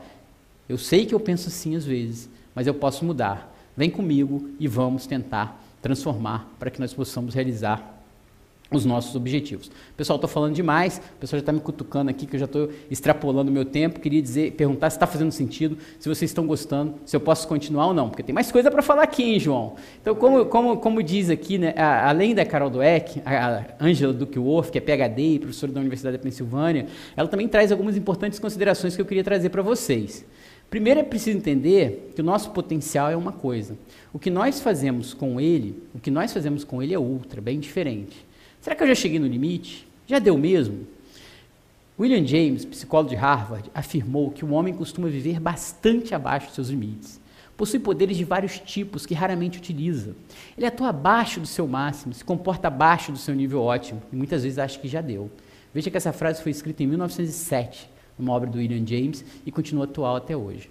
A verdade é que, embora a gente tenda a valorizar o talento, um desempenho superlativo é, na verdade, uma confluência de dezenas de pequenas qualificações, de atividades, cada uma delas aprendidas. Ou seja, adotar de forma constante, consistente, determinados padrões de comportamento que vão te levar ao resultado desejado. Isso é que vai fazer com que você alcance o seu objetivo. A Angela Duckworth também dá uma dica aqui, né? Se você quiser anotar, ela fala o seguinte: interesse-se por aquilo que você está estudando. Pratique, mas pratique pensando em se aperfeiçoar de forma contínua. Foque não só na quantidade, mas na qualidade do tempo que você está investindo. Adote a prática disciplinada, que é aquela prática que você adota com a mentalidade de evoluir sempre. Encontre um propósito individual e coletivo naquilo que você está fazendo. Eu estou estudando porque eu quero dar um, futuro melhor para minha família, porque eu sonho em ser juiz, porque eu sonho em ser promotor, defensor, porque eu quero educar, porque eu quero ter um, uma, uma vida financeira mais favorável para educar os meus filhos. É um propósito. O propósito vai aumentar a sua dopamina e a dopamina vai fazer com que você estude melhor, você tenha mais foco, você tenha mais atenção, você tenha mais chance de aprender e reter aquele conteúdo. Então, interesse, prática disciplinada, propósito. E ela fala uma outra coisa muito legal, que é a expectativa, né? que é a esperança, ou seja, você tem expectativa que o seu esforço hoje, ele pode sim melhorar e contribuir para o seu futuro. Quando você acredita nisso, a sensação de controle de poder influenciar de alguma forma nos rumos da sua própria vida, isso vai gerar resultados positivos. Não sou eu que estou falando, isso não é simplesmente autoajuda, isso é neurociência aplicada na prática. A sensação de controle, a sensação de esperança e expectativa de que você faz uma determinada conduta, adota uma determinada conduta, implementa um determinado esforço, que isso vai, de alguma forma, influenciar nos rumos da sua própria vida, isso gera resultados positivos. Então, essa visão de mundo ela vai ajudar você a construir uma mentalidade mais adequada, mais aderente aos seus objetivos. Uma visão realista quanto à sua realidade atual. Né? As pessoas me perguntam, ah, eu devo ser otimista ou realista? Realista quanto à sua realidade atual. Resiliente quanto ao momento que você se encontra, mas não resignada. Resiliência não é resignação. Eu tenho a expectativa e a esperança de crescimento e de mudança. Uma visão realista, portanto, quanto à sua realidade, quanto ao seu planejamento, quanto ao tempo necessário, mas positiva e principalmente otimista em relação às possibilidades ao futuro e à vida. Então aqui temos várias questões ainda né, que eu poderia destacar sobre essa questão da mentalidade, mas eu vou passar um pouquinho aqui, porque o tempo está correndo muito rápido, e vou falar um pouco sobre a questão de técnicas de estudo também adequadas. Vou falar rapidamente sobre algumas delas e como a gente vê essa questão aqui dentro do curso ênfase. Né? Quando a gente fala especificamente sobre técnicas de estudos, o principal ponto que eu acho fundamental destacar é que todos nós estudamos e aprendemos. É comum, é, portanto, que diversas pessoas se aventurem a falar sobre aprendizado mas muitas delas não se preocupam em trazer evidências de que aquela técnica sugerida funciona, ou que é mais adequada. E pior, tem muita gente aqui na internet, no YouTube, no Instagram, ensinando coisa errada. Então, a primeira premissa que nós vamos adotar, aqui é que o aprendizado ele ocorre ao longo de toda a sua vida. Uma pergunta que vem muito aqui, né? Queria saber se tem alguém é, que, já, que, que já sentiu isso. Se tiver, comenta aqui no YouTube. Uma pergunta que vem muito é o seguinte: ah, eu já estou muito velho, não dá mais para mim. E às vezes a pessoa tem 33 anos. Eu digo a pessoa, estou com 33 anos, é muito tarde para mim? Tarde para quê? A primeira premissa que nós vamos adotar aqui é que o aprendizado ele ocorre ao longo de toda a vida, ele é constante. Sempre é tempo de aprender, em qualquer idade, em qualquer circunstância. Sempre é tempo de aprender. Então, ainda dá, ainda dá tempo, ainda é possível. Quem está dizendo isso não sou eu, são os estudos da neurociência sobre o funcionamento do nosso cérebro. Uma outra premissa que eu quero adotar aqui é o seguinte: o aprendizado ele gera mudança nas conexões entre os neurônios do nosso cérebro. São bilhões de células, neurônios, conectando-se milhares de vezes. Qualquer aprendizado que a gente adota, ele muda essas conexões do nosso cérebro, isso é neuroplasticidade. E essa mudança das conexões do nosso cérebro gera novas memórias, novos circuitos neurais. Nós precisamos estar sempre passando por eles para obter um determinado resultado. Terceira premissa: quando estuda para concurso público, é necessário sistematizar esse processo de aprendizado. Aliás, se você faz do jeito errado, você pode inclusive atrapalhar o processo. Veja que seu cérebro ele não quer e não pode lembrar de tudo que aconteceu, isso seria contraproducente, é improdutivo. É importante selecionar o que vai sair e o que vai ficar. Existem fatores que influenciam no seu aprendizado. Então, eu queria, antes de chamar o João aqui de novo, falar sobre alguns fatores que influenciam no seu aprendizado. Eu escolhi três, três fatores, anotem aí. A sua motivação. Outro dia eu li um post no Instagram, de uma pessoa falando: ah, motivação é besteira, esquece esse negócio de motivação, já deu motivação, o que importa é disciplina. Isso está errado, isso está errado, porque motivação não é acordar animado todo dia para estudar, motivação é você ter motivo para agir. Quando você tem um motivo para agir, um propósito, um sentido, você tem liberação de dopamina. Quando você tem liberação de dopamina, você tem mais energia mental, você consegue manter mais foco, você consegue ter mais atenção sustentada para reter informação, para formar memórias. Então, a motivação, o foco e o alerta são três, e a atenção, né? motivação, foco, alerta, atenção, são três elementos que eu gostaria de destacar aqui. E outra coisa, as suas emoções, tudo que eu falei aqui até agora, é muito importante. Por quê? Porque as suas emoções, elas podem aumentar ou podem diminuir esses fatores. Então, sempre que você for começar, uma primeira dica que eu queria dar para vocês aqui, uma primeira técnica de estudo é o seguinte, resgate o seu objetivo. Antes de começar, por que, que eu estou estudando? Qual é o meu objetivo, qual é o meu propósito, o que eu quero com isso? O propósito, porque isso tende a gerar maior motivação, isso vai preparar o seu cérebro para o estudo. Além disso, vai ser importante para avisar que aquilo é fundamental para você. Isso vai melhorar o foco, vai melhorar o alerta, vai ajudar no processo de aquisição e consolidação de melhores, de memórias. Vale a pena pensar assim de forma positiva sobre o seu estudo, vale a pena criar emoções positivas, porque elas vão te ajudar a gerar um melhor resultado. É, veja bem, quando a gente pensa de forma positiva e acredita que é possível, e eu estou conectando com o que eu falei antes, você tem mais liberação de dopamina também. E dopamina, ao contrário do que se imagina, não é o hormônio, né? não é a, a, o neurotransmissor que simplesmente gera o prazer. Ele gera a energia necessária, ele gera a motivação necessária para você buscar aquilo que vai te gerar satisfação. Então, quando você se mantém positivo, esses circuitos eles se mantêm ativos, se mantêm conectados, vai gerar mais energia para você obter o seu resultado. Né? Tem uma frase que gosto muito, citada por Daniel Goleman, que diz o seguinte: uma conversa que começa com seus sonhos, com as suas esperanças, e alguém, é, de alguém, né, com sonhos e esperanças de alguém, pode levar a um caminho de aprendizado. Uma série de atividades praverosas levando àquela visão, isso vai gerar mais secreção de hormônios favoráveis à sua, os neurotransmissores favoráveis a, aos seus objetivos. É, os outros elementos que podem ser influenciar a sua performance, para a gente falar um pouco aqui, é o seguinte: o foco. Foco é muito importante, né? Bota o slide aí para mim, por favor. Por que, que o foco é importante? A atenção seletiva é aquela capacidade neural que você tem de mirar em apenas um alvo, ignorar um mar atordoante de estímulos, como diz Goleman.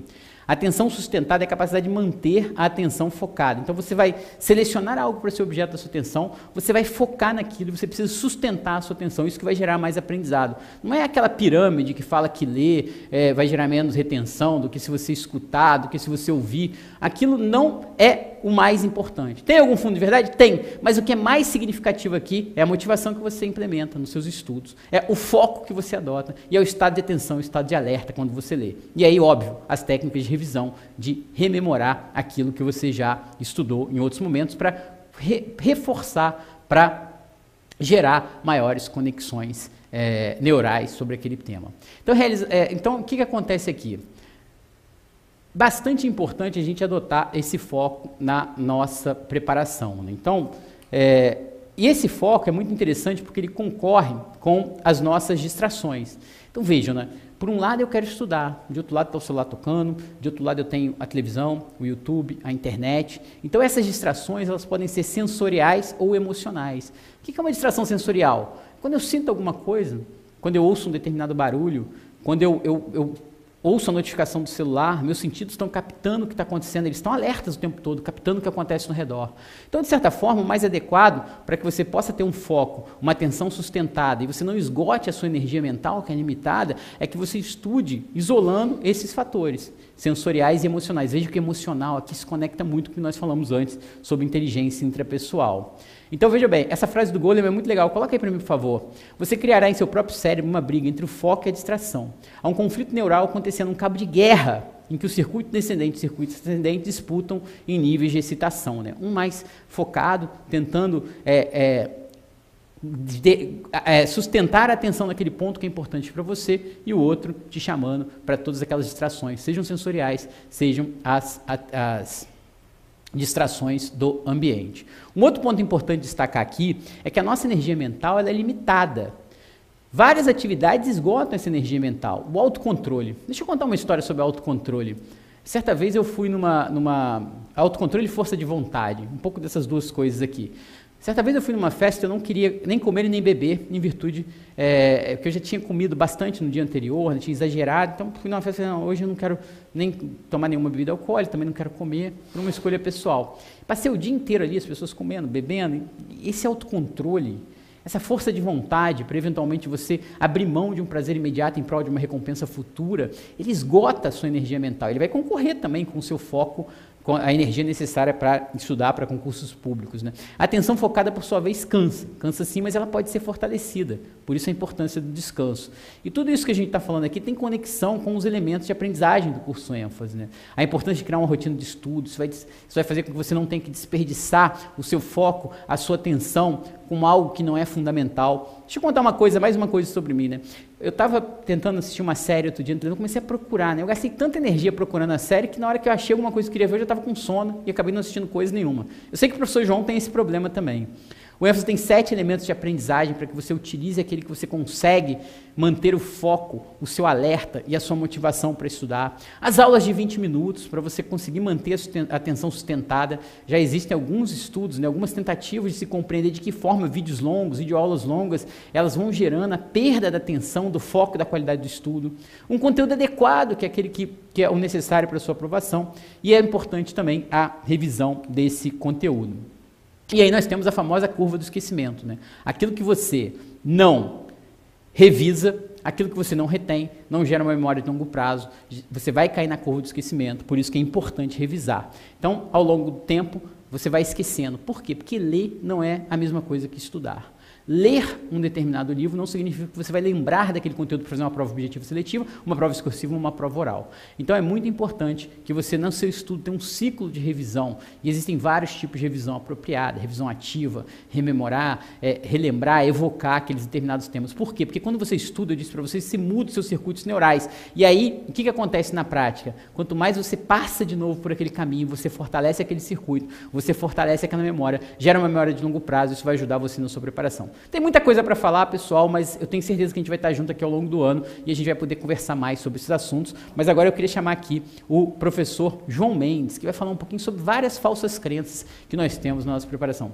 João, falei demais, vem para cá, meu amigo, e assume aqui o barco. Espero que vocês tenham gostado. Quem gostou, por favor, coloque aí. Legal. É, é... Gostei, faz sentido, tamo junto. Qualquer uma dessas. Legal, Érico, muito obrigado, cara. Foi assim incrível, incrível. Pessoal, eu estou aqui no, no, estúdio do ênfase, né? Eu, eu queria, Paulo, se você me permitir, Érico, se você me permitir, fa fazer um comentário muito pessoal, assim, cara. Eu, eu fiquei sentado, gente, prestando atenção em tudo que o Érico estava falando, fiquei, assim, bebendo tudo que ele estava falando. E, Érico, pô, cara, parabéns, cara. Foi um trabalho, assim, genial. E eu fiquei lendo, Paulo, Érico, assim, todos os comentários. Eu li todos os comentários aqui. Muita gente falando, a Ângela, é, eu não sei o nome, né? Tem, o perfil é Projeto Reedificação. Tem aqui é, a Advocacia Correspondência Jurídica, a Bianca, que até falou que tem 170 de QI, né, assim, é, e eu falo, conversando aqui com ela, a Vitória Campelo, o Santos Smith, e, e tanta gente. Eu, eu confesso, pessoal, que eu fiquei assim. genuinamente emocionado com, com a, a interação de vocês. É, muitas questões relativas à, à idade, muitas questões relativas à dificuldade de retenção, à dificuldade de memorizar, de voltar. E eu queria dizer assim que assim, eu fui tocado por vocês, fui tocado genuinamente por vocês. Porque ao ver a, a, a interação de vocês, ao ver o que vocês estavam falando, é, eu, é, assim, traz muito à memória é, coisas que eu já passei na minha vida, coisas que eu vi acontecer com muitos alunos nossos. E eu queria dizer o seguinte, pessoal: é, é possível. Acredite. Tudo que a gente está falando aqui é, pode parecer assim para alguns, ah, mas isso aqui é só uma motivação. Não, não é uma questão de motivação. É uma questão mesmo de é, determinação e tudo começa na sua mente. Ouça o que o Érico falou. Por favor, ouça, veja o que foi falado ontem com Eric Navarro e com Paulo Lepre. Depois você vai pegar essa aula de hoje, esse treinamento de hoje, e você vai ouvir de novo.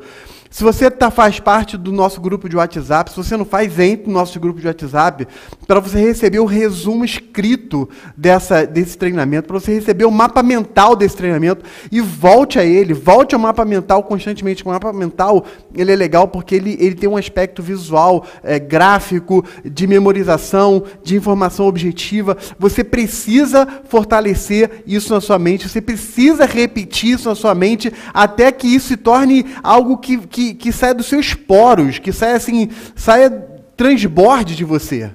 Você precisa transbordar esses conceitos, porque se você acreditar nisso, você entender que há um funcionamento da sua mente, do seu cérebro, do seu corpo, e você usar essa máquina poderosa que você tem, se você usar isso de forma correta, se você conhecer essa máquina e usar isso de forma correta, você vai muito longe, seja onde for.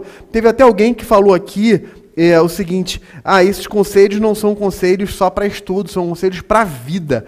É verdade, são conselhos para a vida. E, e se me permite, Érico, antes de. Eu vou falar de algumas crenças falsas que as pessoas têm, que as pessoas acreditam, às vezes, errado na preparação para o concurso, mas eu quero é, é, capturar algumas coisas que foram faladas aqui, Paulo, se você me permitir. E o Érico perguntou lá no início, ele perguntou assim sobre quem teria o maior QI, né? E aí ele falou de, do Einstein, falou do Michelangelo, do Shakespeare. Ele até brincou, né? Quem teria o maior QI, o, o próprio Érico, eu ou o Paulo, brincou, né? Enfim.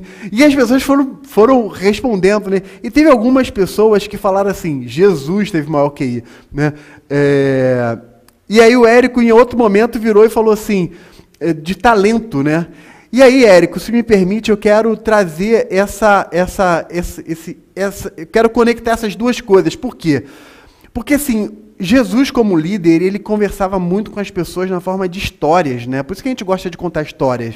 Porque as histórias conectam com a gente, elas trazem ensinamentos que são vivos. E ele contou uma determinada história de três pessoas, que ele chamava de parábolas, né? De três pessoas que receberam talentos. Cada um recebeu uma quantidade de talentos. Um recebeu dez, outro recebeu cinco, outro recebeu dois. O que tinha, o que recebeu dez, ele pegou aquilo e falou assim: Poxa, o, o meu, o meu, meu patrão, ele é muito muito exigente. Eu vou pegar esses 10 talentos e vou multiplicar. E ele multiplicou e dobrou. Né? O outro pegou, na verdade eram 5, 2 e, e, e, um talento. O que pegou 5 multiplicou para 10. O que pegou 2 multiplicou para 4. E o que pegou 1 um, falou: o meu patrão é muito exigente. Eu estou com medo. Eu não vou fazer nada. Eu vou enterrar o meu talento. O talento naquela época era uma medida de peso de ouro. Né? Então ele enterrou o talento. E quando o patrão voltou, cobrou cada um deles, e o que tinha cinco falou: Olha, eu tinha cinco, estou te dando mais cinco, está aqui dez. O que tinha dois falou: Ó, eu tinha dois, tem que mais dois, toma quatro. O que tinha um falou: Olha, patrão, eu fiquei com medo, eu fiquei com receio, tá aqui o que é teu. Devolveu só um. E aí, a parábola, essa história é muito legal porque você tem algo na sua mão, você tem coisas na sua mão. Não se compare com os outros. Ah, mas tinha um que tinha cinco, outro tinha dois, tinha... não importa quantos outros têm. Olha para o que você tem. Você tem algo precioso na sua mão. Pegue o que você tem de precioso e multiplique. Saiba o que, que você tem de precioso. Você precisa se conhecer. Isso é autoconhecimento. Saiba o que você tem de precioso e multiplique isso.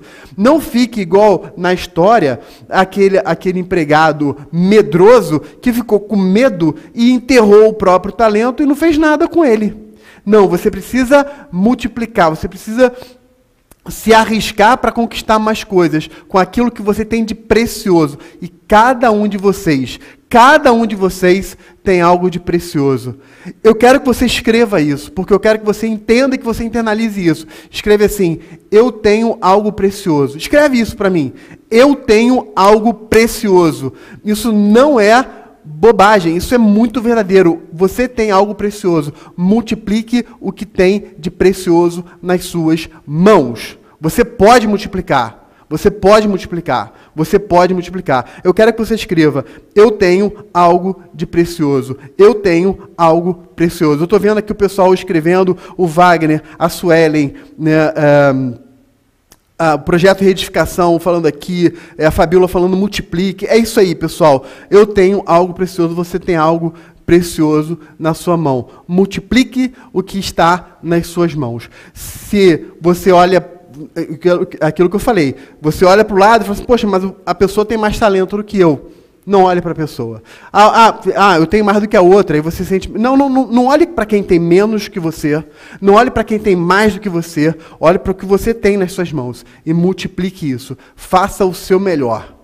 Faça o seu melhor. Ok? Sobre questão de idade, pessoal, teve até um, um, um dos nossos comentadores aqui, né? Desculpa a expressão comentadores, né?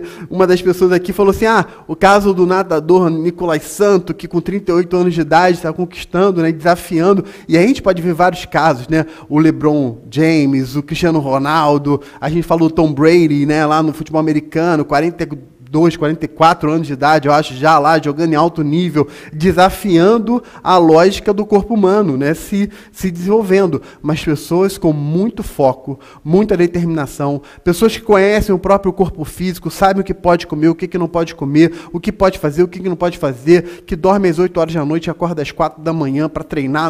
Por quê? Porque tem foco, tem disciplina, tem uma mentalidade vencedora e tem disposição de chegar num alvo bem definido. É tudo que a gente está falando aqui. Vá ler a vida dessas pessoas para ver como é que elas se comportam. Vá ler para ver onde elas, elas chegaram.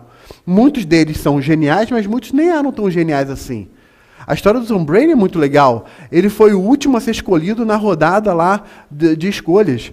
E ninguém dava nada por ele e de repente se torna o maior quarterback da história, né? com muito foco e determinação. É uma história muito bacana e tantas outras. Enfim, só trazendo, recuperando esse elemento aí da idade. Então, pessoal, você tem algo precioso, não olhe para os lados, não desvie sua atenção, veja o que tem nas suas mãos e multiplique o que tem nas suas mãos. Você multiplica como? Com inteligência, aplicando de forma correta aquilo que você tem, ok? A gente está aqui, pessoal, simplesmente para facilitar o teu caminho, simplesmente para te ajudar. Muitos de nós passou por essa experiência, a gente convive com muita gente vivendo isso e a gente está aqui exatamente para é, é, encurtar o caminho. Não encurtar no sentido negativo do termo, como quem diz de forma irresponsável, que não tem desafio. Tem desafio sim, mas a gente conhece os desafios, a gente conhece onde estão as barreiras e a gente sabe como ultrapassá-las. Beleza? Algumas crenças limitadoras, algumas crenças falsas, especificamente no que diz respeito ao concurso público, vão aparecer aí na sua tela. Pessoal, coloca aí na tela. Uma dessas crenças é sobre esgotar o edital. É aquela sensação, aquela impressão que as pessoas têm de que ela precisa saber com, com profundidade todos os itens que estão no edital. Então você pega um edital com 10, 12, 15, 16, 18, dependendo do concurso aí, quase 20 matérias. Você pega o edital e você vê cada disciplina com várias, vários temas e cada tema com vários subtemas. Pessoal, aquela sensação de tipo, eu preciso saber tudo.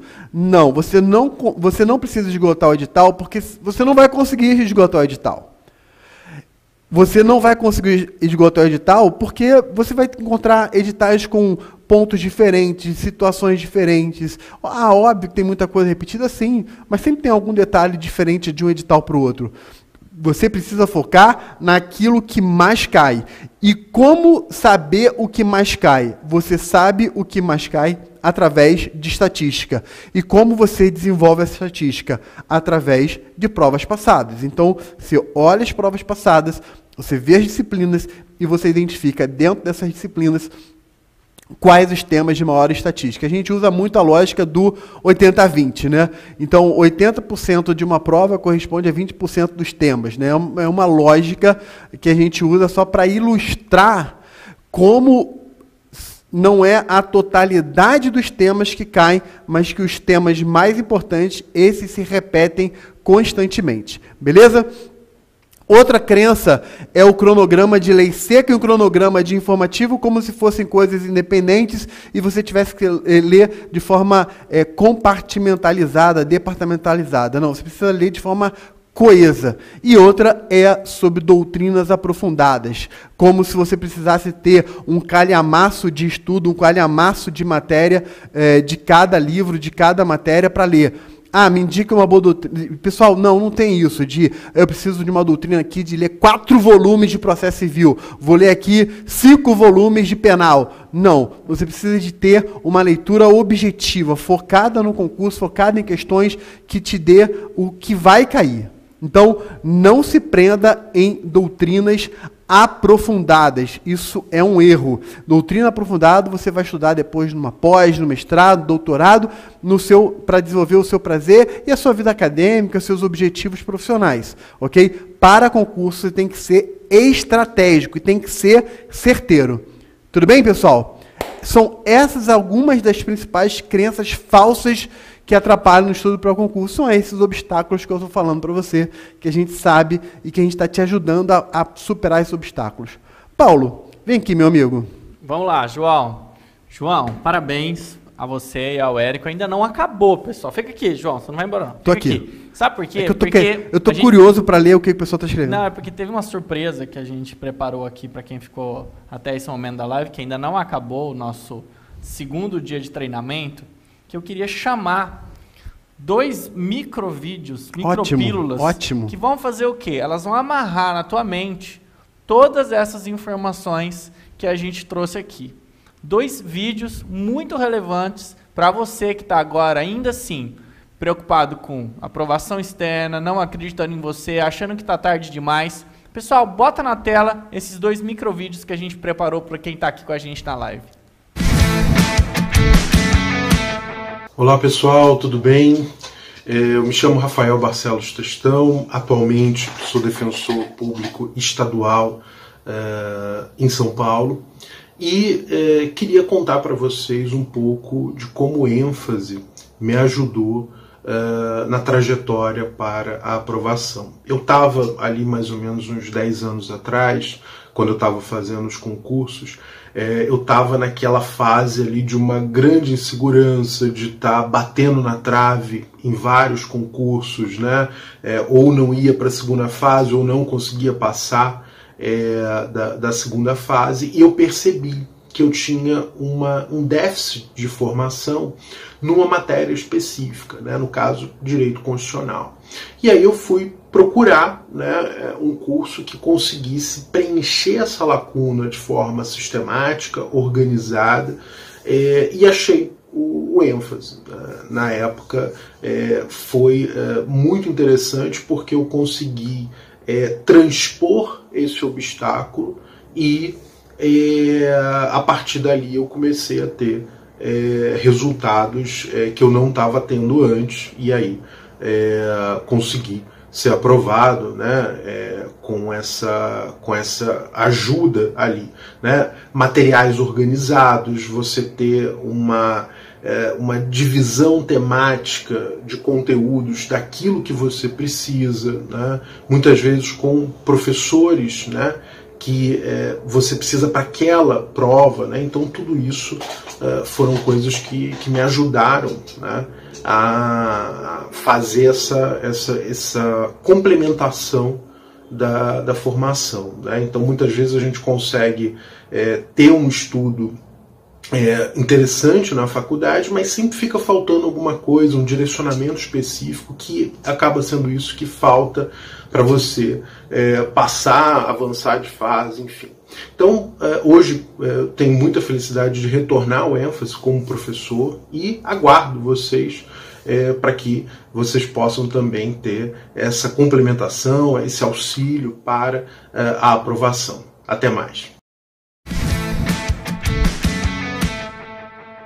E aí eu comecei, 1 de janeiro de 2016, foquei, é magistratura federal que eu quero. Eu vou contratar um curso que tenha todas as disciplinas de modo aprofundado, porque uma diferença que eu vi muito no ênfase era o, a profundidade com que os temas eram trabalhados, não era nada superficial.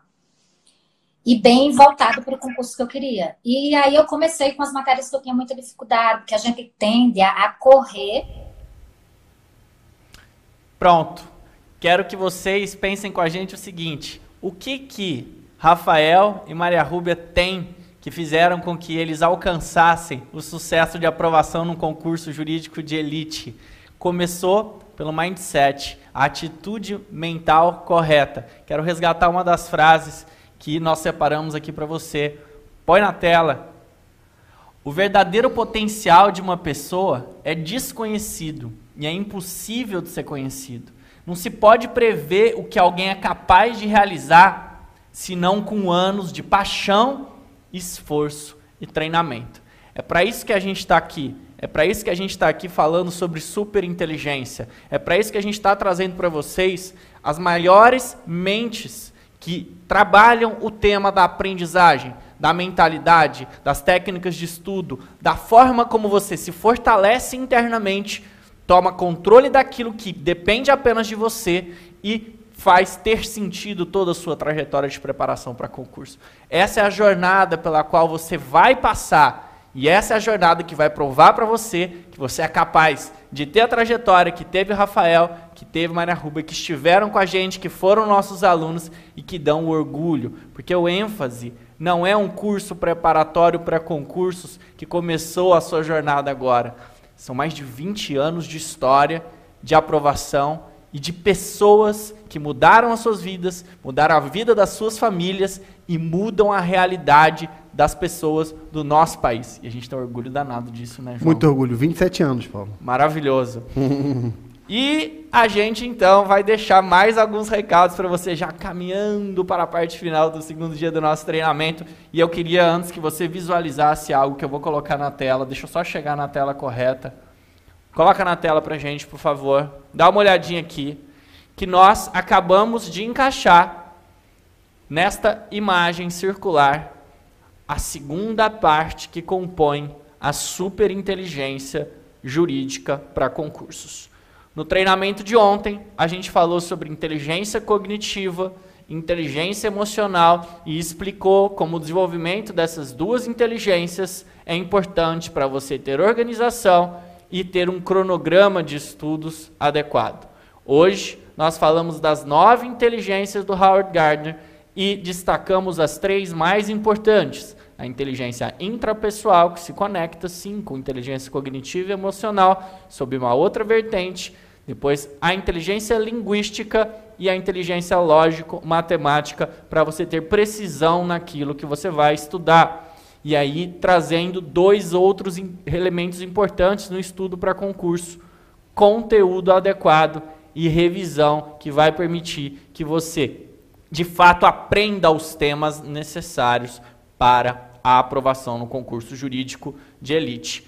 E aí fica faltando a última terça parte que a gente vai revelar amanhã e que vai fechar o ciclo da superinteligência para concurso. E eu tenho certeza que vai virar definitivamente a chave da sua vida, da sua jornada de preparação para concurso e você nunca mais vai ser a mesma pessoa aplicando as técnicas e cuidando do desenvolvimento dessas inteligências que a gente está estudando, aprendendo, vivenciando aqui com você neste super treinamento da super inteligência jurídica para concurso. Estou muito emocionado de estar aqui, João. Estou muito emocionado, estou aqui o tempo inteiro com o pessoal interagindo e eu queria assim realmente agradecer por toda a interação Teve gente falando assim, ah, eu quero citar, Paulo, se você me permitir. Manda. A Rafaela Lima Vem falou cá, assim: Érico. Obrigada por isso. Vocês não têm noção de como essas palavras mudam e ajudam em nossas vidas. Apenas obrigada. Obrigado, Rafaela, por nos, deixar, nos compart- compartilhar com a gente isso. E a gente está aqui exatamente por esse motivo. Maravilhoso. Pessoal, alguns recadinhos da paróquia rápidos. Então, ontem você recebeu um super material que foi pela manhã para você, pelos grupos, você recebeu o planner de atividades e pôde aplicar. Você recebeu também, hoje ainda, o resumo do primeiro dia do treinamento e um mapa mental. E a gente vai te mandar novos materiais que estão conectados com os conteúdos de hoje. A gente vai mandar para você um kit, um kit que tem dentro desse kit várias análises estatísticas de incidência de disciplinas e temas dos principais concursos do país. A gente vai te entregar. Você vai poder receber e analisar na sua casa quais são as disciplinas e os temas mais cobrados nos concursos jurídicos de elite. Isso é ouro puro. É ouro puro, João. E como o Érico disse, a gente analisou não uma, duas, dez provas. A gente analisou mais de 50 mil questões de concursos jurídicos, de todos os concursos jurídicos dos últimos anos, para entregar para você precisão estatística dos temas que são mais cobrados. É impossível você sair daqui desse treinamento sem uma transformação. Então você vai receber esse guia estatístico dos principais concursos jurídicos de graça, porque a gente quer o maior número possível de pessoas transformadas. Além disso, você também vai receber um resumo da live de hoje, do segundo dia do treinamento e mais um incrível mapa mental. O que você está vivenciando aqui em dois dias e vai terminar de vivenciar amanhã vai, repito, mudar para sempre a sua trajetória de preparação para concursos jurídicos, porque como o Érico disse, a gente reforça, a gente está trazendo para você uma nova forma de pensar, um mindset, uma mentalidade com conteúdo adequado e as técnicas de estudo adequadas, não é isso, Érico?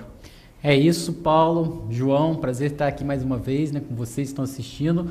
Pessoal, mentalidade adequada, técnica de estudo, que a gente vai aprofundar aqui, trazer também amanhã um pouco e falar sobre essa necessidade de você fazer parte de um grupo, estar integrado dentro de uma realidade que forma o que o Paulo chamou muito bem aqui, mencionou como sendo uma super inteligência e que nós acreditamos que, que possa ser construída com essa ideia coletiva e principalmente aquele conteúdo também apropriado ao seu objetivo. Com isso na cabeça, a gente segue e termina essa, aula, essa live de hoje, pelo menos a minha participação. Não sei se o Paulo ou o João querem falar mais uma coisa. Obrigado por terem ficado até aqui. É, peço desculpa se corri muito com o tema, mas agradeço imensamente a atenção e espero voltar para falar um pouco mais sobre neurociência e técnica de estudo para você aprender mais e melhor. Mentalidade, técnica, conteúdo, é isso que vai levar você a uma aprovação mais rápida. Eu queria contribuir um pouco mais com o seu processo de crescimento. É muito importante, a gente falou hoje sobre revisão, que você volte as informações importantes, que você mande para o seu cérebro as mensagens corretas sobre aquelas informações que você quer reter. Então tem um post no Instagram para você colocar lá quais foram os principais aprendizados que você tirou desse segundo dia. Não pensa que isso é bobagem, que você vai perder tempo, que você vai ficar se expondo. Pensa naquilo que só diz respeito a você. Usa esse post para ir lá e usar a tua cabeça, resgatar, evocar essas informações e colocar lá o seu maior aprendizado. Compartilha isso com o mundo, porque você vai ser o maior beneficiado, né, João? É isso aí. Eu quero concluir, Paulo, Érico, com uma frase, um, um ditado milenar que diz assim: Como a pessoa é, como a pessoa pensa no seu coração, assim ela é. Uau. Como ela pensa no seu coração, assim ela é. Você é o que você pensa e você pode mudar o que você é, mudando o seu pensamento. Pronto. Parabéns a você que ficou até agora aqui com a gente e amanhã você não pode perder. Vai fechar com chave é o último de ouro. dia, né, Paulo? Último dia do nosso treinamento. Vamos revelar então o que é a super inteligência para concursos. De novo, vai mudar para sempre a sua forma de se preparar para concursos jurídicos de alta performance. Fechado, gente. Até amanhã, a gente se vê. Tchau, tchau. Valeu!